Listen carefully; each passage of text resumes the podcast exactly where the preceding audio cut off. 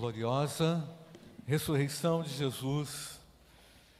Comecei a falar sobre esse tema de manhã. Vamos prosseguir lendo aqui o texto, irmãos. Isaías 42, versos 1 até o verso 13. Eis aqui o meu servo a quem sustenho, o meu escolhido, em quem a minha alma se agrada.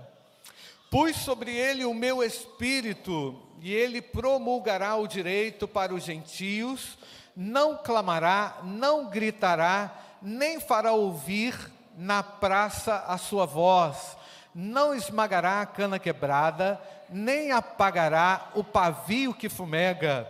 Com fidelidade promulgará o direito, não desanimará, nem será esmagado até que estabeleça na terra a justiça.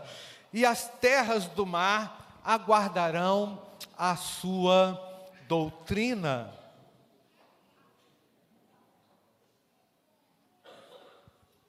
Versículo 5: Assim diz Deus o Senhor, que criou os céus e os estendeu, que formou a terra e tudo que ela produz, que dá fôlego de vida ao povo que nela está e o Espírito aos que andam nela. Eu, o Senhor, chamei você em justiça. Eu o tomarei pela mão, o guardarei e farei de você mediador da aliança com o povo e luz para os gentios, para abrir os olhos dos cegos, para tirar da prisão os cativos e do cárcere os que jazem em trevas eu sou o Senhor, este é o meu nome. Não darei a mais ninguém a minha glória, nem a minha honra às imagens de escultura. Eis que as primeiras predições já se cumpriram, e agora eu lhes anuncio coisas novas. E antes que se cumpram, eu as revelo a vocês. Cantem ao Senhor um cântico novo, que ele seja louvado desde os confins da terra, pelos que navegam no mar, por todas as criaturas que vivem nele e pelas terras do mar e seus moradores. Ergam a voz o deserto e as suas cidades e as aldeias habitadas por Quedar. Exultem os que habitam em Selá e clamem ao alto dos montes. Deem honra ao Senhor, amém, igreja? Deem honra ao Senhor e anunciem a sua glória nas terras do mar. O Senhor sairá como valente, despertará o seu zelo como homem de guerra, clamará, lançará forte o grito de guerra e mostrará a sua força contra os seus inimigos. Amém, amados? O nosso Deus é invencível, poderoso Deus, Deus cheio da glória, Deus que manifestou a sua glória, mas na condição em que ele se tornou como servo, muitos não deram crédito. Muitos não acreditaram que o Cristo que se transformou em homem e que viveu entre nós, muitos não creram não aceitaram, na verdade, aquela condição serviçal, aquela condição de humilde. Queriam que o Mestre, queriam que o Messias fosse um guerreiro, demonstrasse a sua força e poder em autoridade, com força contra os povos gentios. O povo de Israel não o reconheceu propriamente como sendo um Deus glorioso, não é, irmãos? Então, alguém já disse que se Jesus Cristo tivesse vindo hoje, não é, nesses dias, as coisas seriam mais fáceis, não é?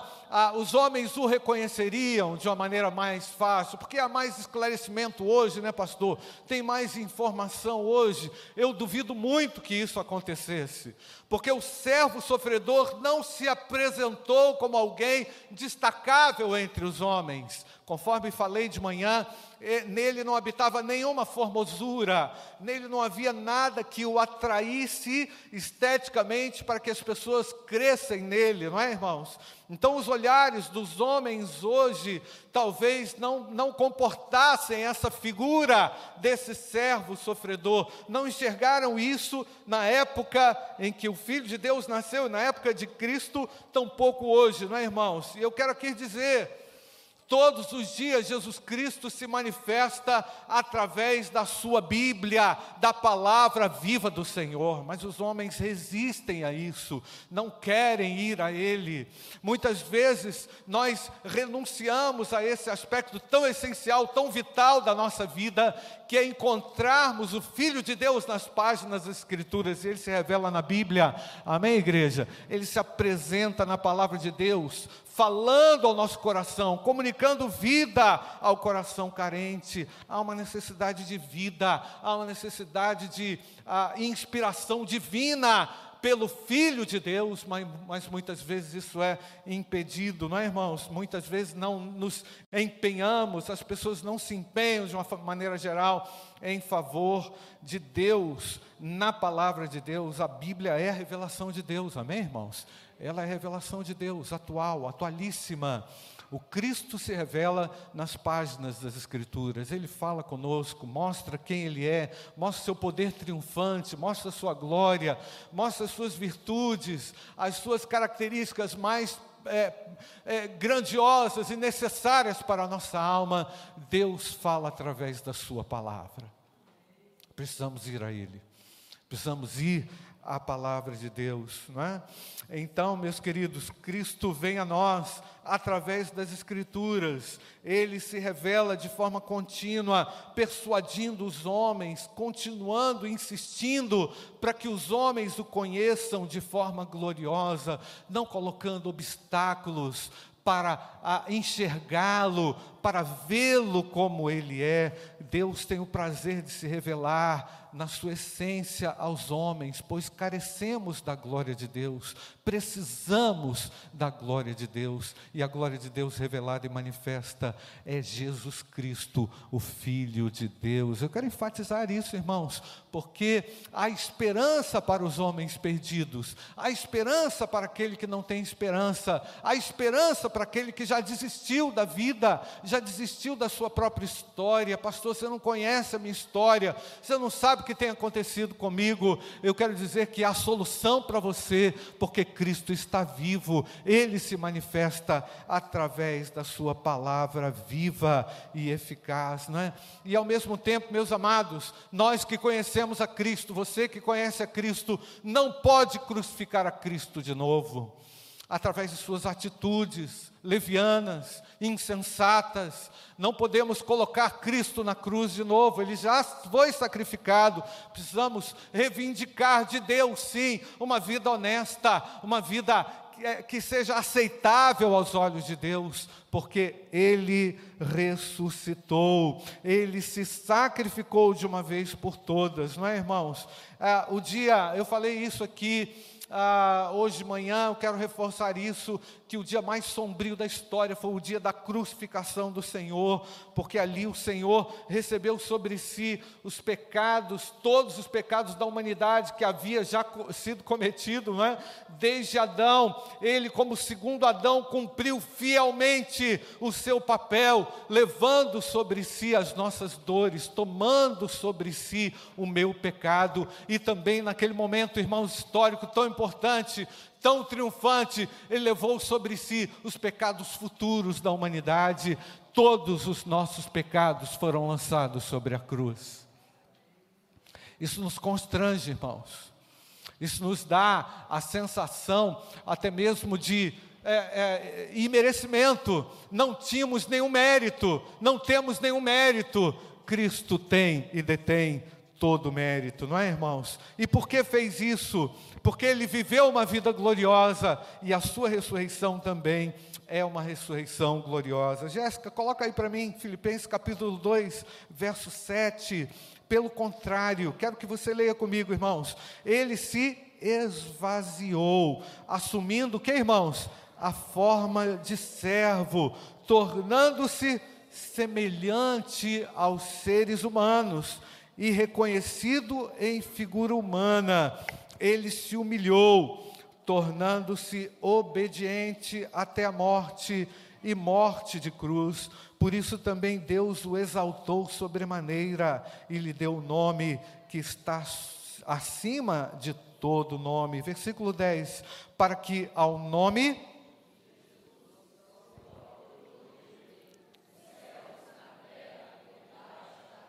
e toda língua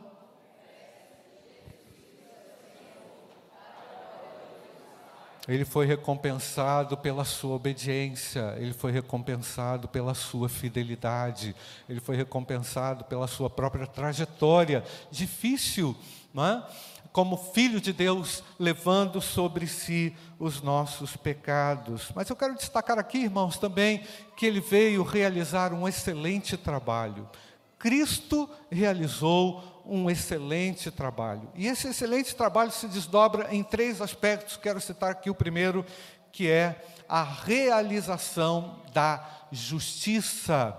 A justiça de Deus tornou-se conhecida pelos homens. Falei disso um pouco na semana passada, como uma característica do reino de Deus. O reino de Deus é um reino de justiça. Mas essa justiça, irmãos, manifesta pelo nosso Deus, não foi uma justiça punitiva apesar de receber insistentes apelos dos discípulos: Senhor, manda um raio do céu e destrói esses homens. Jesus não fez. Ele reservou a sua justiça, ele aguardou a sua justiça e manifestou a sua justiça para que os homens pudessem ser o que? Justificados pelo seu sangue. Mas a todos quantos crerem no nome de Jesus são o que? Justificados, tornam-se o que? Filhos de Deus. Portanto, a justiça de Deus, na sua essência, irmãos, é a manifestação da sua graça, oferecendo aos homens a justificação pelos pecados, não é? Ele não veio fazer essa justiça que os homens criam e esperavam, mas a justiça de Deus é manifesta reordenando a vida das pessoas, trazendo ordem no coração das pessoas. A justiça de Deus nivela o homem para que o homem possa, com o equilíbrio adequado, viver uma vida que o glorifica, que o exalta. Perceba, irmãos, a necessidade dessa ordenação. Perceba a necessidade do a, a, agressividade do pecado e a necessidade dessa ordenação. A justiça de Deus, portanto, irmãos, coloca em ordem aquilo que entrou em total desordem. Vejo isso, irmãos, de uma maneira bem clara na minha própria vida. Você pode perceber isso na sua própria vida, amém, irmãos? O controle, o autocontrole, o domínio próprio a paz, a benignidade, a bondade, a mansidão, o fruto do Espírito. A justiça de Deus manifesta na vida do homem, coloca em ordem a desordem que o pecado promoveu. As nossas estruturas estão desordenadas, a vida anda desordenada, tudo parece fora do lugar, mas para nós as coisas estão ordenadas, amém, irmãos? Porque há uma, há uma ação justa de Deus no coração dos santos, dos salvos, daqueles que foram remidos, para que eles promovam a justiça de Deus, para que eles testemunhem a respeito da justiça de Deus, para que eles comuniquem a verdade de Deus, através dessa ordenação. Deus coloca em ordem o coração do homem. Agora, quando olhamos, irmãos, para as nossas estruturas, quando olhamos para o governo, quando olhamos para aquilo que está ao nosso redor, quando olhamos a sensação de desgoverno que prevalece, e se nós não tivermos o controle, irmãos, nós corremos o risco de cair nessa vala comum. Há uma ordenação de Deus no meio do caos, pois Cristo, ressurreto e vivo, promove justiça. Ele coloca as coisas no lugar. Então, quando você olha as questões, até mesmo, não estou olhando nem na questão do governo, mas na sua família, questões internas que não conseguem ser administradas facilmente na sua casa ou no seu trabalho, nós clamamos a justiça de Deus. Deus me torna cada dia mais ordenado diante dessa desordem. Amém, amados? Essa é a nossa oração, precisa ser o nosso clamor. Cristo glorioso, vivendo como servo, apresentando a, o Evangelho na condição de servo sofredor, promove justiça. E eu quero perguntar para você: por que, que as coisas não estão no lugar ainda na sua vida? Por que, que as coisas não estão ordenadas ainda no seu coração? O Cristo vivo tem o poder de colocar as coisas em ordem. Quando as coisas são ordenadas, irmãos, as prioridades de Deus são alcançadas. Nós conseguimos, pela graça e misericórdia de Deus, priorizar o reino de Deus, não é? Validar a palavra de Deus na nossa própria existência, no nosso testemunho, porque só um coração ordenado por Deus é capaz de viver de acordo com a vontade de Deus. Segundo aspecto da obra maravilhosa que Jesus veio fazer ele veio ensinar judeus e gentios. Judeus e gentios são ensinados pelo Senhor são ensinados pelo Senhor. E enquanto eu escrevi isso aqui, irmãos, eu lembrei ah, de um dos primeiros trabalhos que eu fiz no seminário há quase 30 anos atrás, professor de educação religiosa, professor Silvino Carlos Ferreira Neto.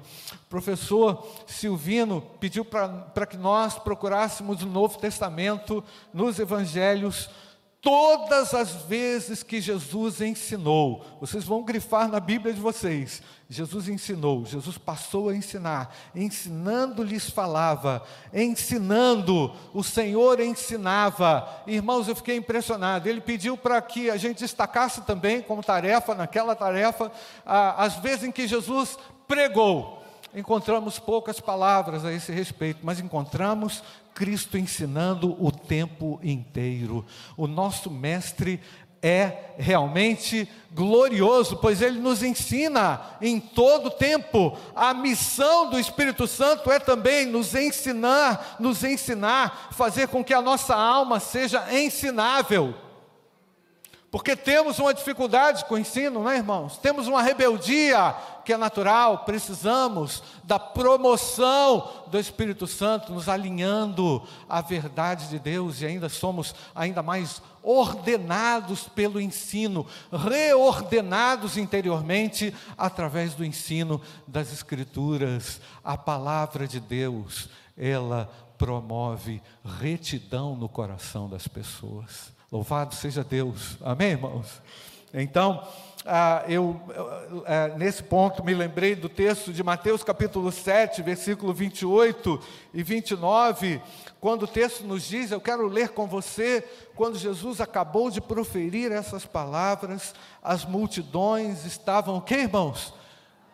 Maravilhadas com a sua doutrina. Por que, irmãos? Porque ele as ensinava como quem tem autoridade e não como os escribas. Ele caminha junto, nos ensina, revelando a sua glória. Então, meus queridos, é essencialmente importante que eu e você estejamos sujeitos ao ensino da palavra de Deus, não é?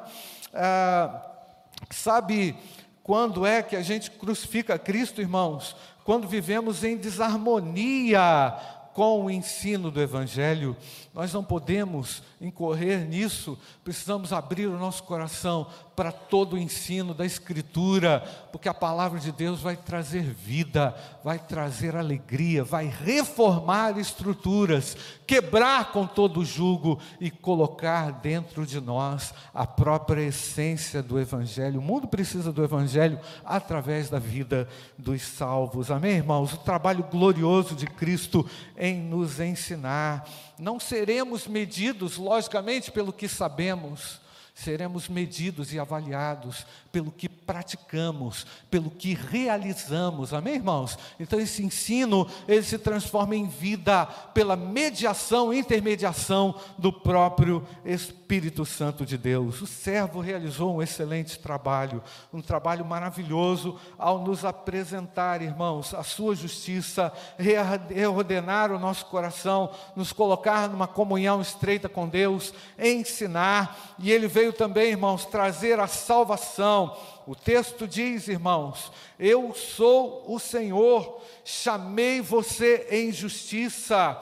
Eu o tomarei pela mão e o guardarei, e farei de você mediador da aliança com o povo e luz para os gentios, para abrir os olhos dos cegos, para tirar da prisão os cativos e do cárcere os que jazem em trevas. Versículo 8: Eu sou o Senhor, vamos ler. Eu sou o Senhor, este é o meu nome, não darei mais a ninguém a minha glória, a minha honra, as imagens de escultura. Sabemos, irmãos, que esse texto é direcionado, ou foi direcionado para o povo cativo ali na Babilônia há uma aplicação direta histórica entre o povo que foi aprisionado. Eles seriam libertos de fato por Ciro, seriam libertos daquele cativeiro, mas ele ultrapassa essa fronteira e chega até nós através de Jesus, apresentando perfeita liberdade. Eu sou livre, amém, irmãos? Somos livres da condenação. Esse excelente trabalho é para você que ainda não tem essa convicção que ainda não confessou a Jesus como seu Salvador pessoal, a maior glória do Senhor hoje é ainda a realização desse trabalho, resgatando vidas, tirando vidas do inferno, da condenação eterna. Ele veio salvar você da escuridão e das trevas medonhas que o pecado promove. Você, como criatura de Deus, não pode se perder eternamente há esperança para você. Eu quero falar com você que está aqui nessa noite, sentindo perdido, sentindo desorientado, desgovernado, parece que está tudo fora de controle, mas esse descontrole ele pode culminar exatamente com o seu conhecimento de Jesus, com a sua entrega total a Jesus Cristo e rendição total ao Filho de Deus. E para concluir, irmãos, esse servo alcança uma bela vitória, o trabalho excelente do Senhor é concluído, irmãos, na sua, tem a sua culminância não na sua morte, mas na sua ressurreição. Foi necessário que ele ressuscitasse para nos dar vida, pois também ele vai voltar. O nosso Deus, nesse intervalo de tempo, aguarda com certeza a manifestação dos filhos de Deus. Aguarda com convicção, com certeza, aqueles que serão alcançados por sua misericórdia e graça. Eu sei que o Senhor tem agido de uma maneira muito paciente com você, especialmente você que ainda não entregou a sua vida a Cristo. Você pode nessa noite perfeitamente conhecê-lo no íntimo da sua, da sua alma, mediante arrependimento e fé e confissão de Jesus Cristo como seu Senhor e Salvador pessoal. O texto de Isaías 52, irmãos, quero ler do verso 13 ao verso 15, corrobora essa grande vitória que foi alcançada através da sua ressurreição. Eis que o meu servo procederá com prudência, será exaltado e elevado, e será muito sublime, como muitos pasmaram à vista dele, pois o seu aspecto estava tão desfigurado, mais do que o de outro qualquer, e a sua aparência mais do que a dos outros filhos dos homens. Assim causará o que, irmãos? Admiração às nações, e os reis fecharão a sua boca por causa dele, porque verão aquilo que não lhes foi anunciado e entenderão aquilo que não tinham ouvido. O texto de Isaías 53, também, versículo 10 até o versículo 12. Todavia o Senhor agradou esmagá-lo, fazendo-o sofrer quando ele der a sua alma como oferta pelo pecado, verá a sua posteridade e prolongará os seus dias, e a vontade do Senhor prosperará nas suas mãos. Ele verá o fruto do trabalho de sua alma e ficará satisfeito. Isaías 53, versículo 10 até o versículo 12. O meu servo, o justo, com o seu conhecimento, justificará a muitos, porque as iniquidades deles levará sobre si. Por isso eu lhes darei a sua parte com os grandes e com os poderosos, ele repartirá o despojo, pois derramou a sua alma na morte e foi contado com os transgressores.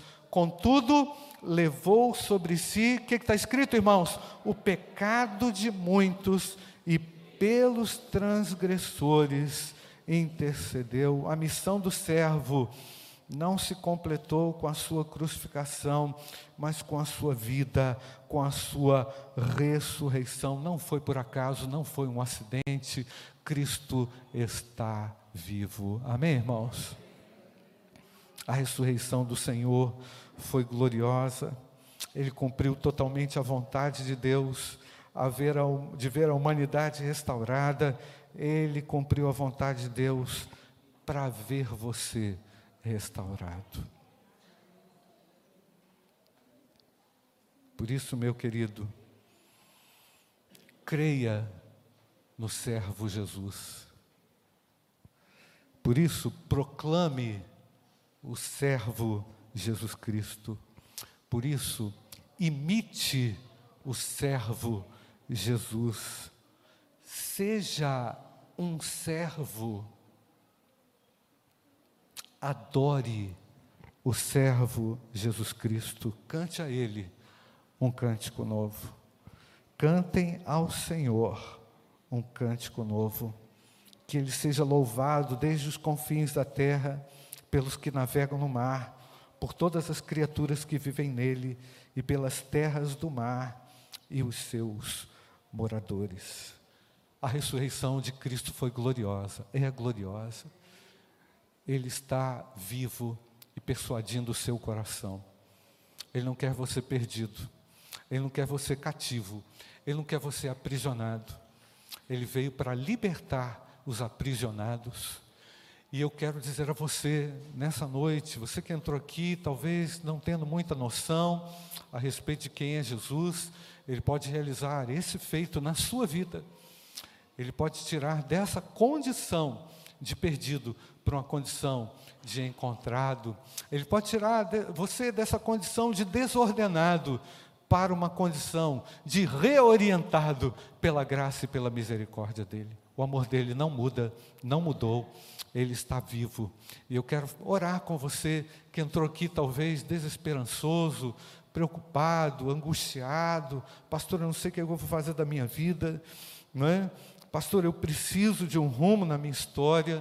Eu quero dizer a você que Cristo realizou um excelente trabalho em fidelidade a Deus, mas por amar você, não é? Por querer que você hoje pudesse ter uma vida também digna uma vida é, perdoada, é? sem o peso da condenação e uma convicção clara na sua alma da sua salvação pessoal. Feche seus olhos, nós vamos ouvir uma canção e eu queria que você, mediante isso que eu falei, pudesse tomar uma posição diante do Cristo glorioso. Ele não mudou, é o mesmo ontem, hoje, eternamente. E Ele pode tirar você de uma condição totalmente desfavorável. Não, é?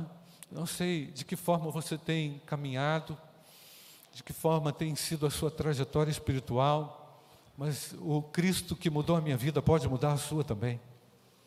O Cristo que mudou a vida desses meus irmãos aqui pode mudar a sua também.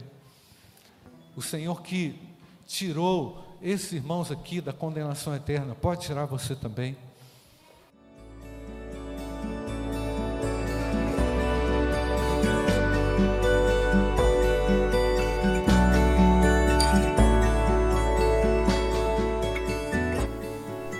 A Igreja Batista do Bom Retiro tem plena convicção de que a palavra de Deus é poder para salvar e transformar vidas. Nosso desejo é que essa mensagem tenha alcançado seu coração. Para saber mais sobre quem somos e em quem acreditamos, acesse ibbrpatinga.com.br.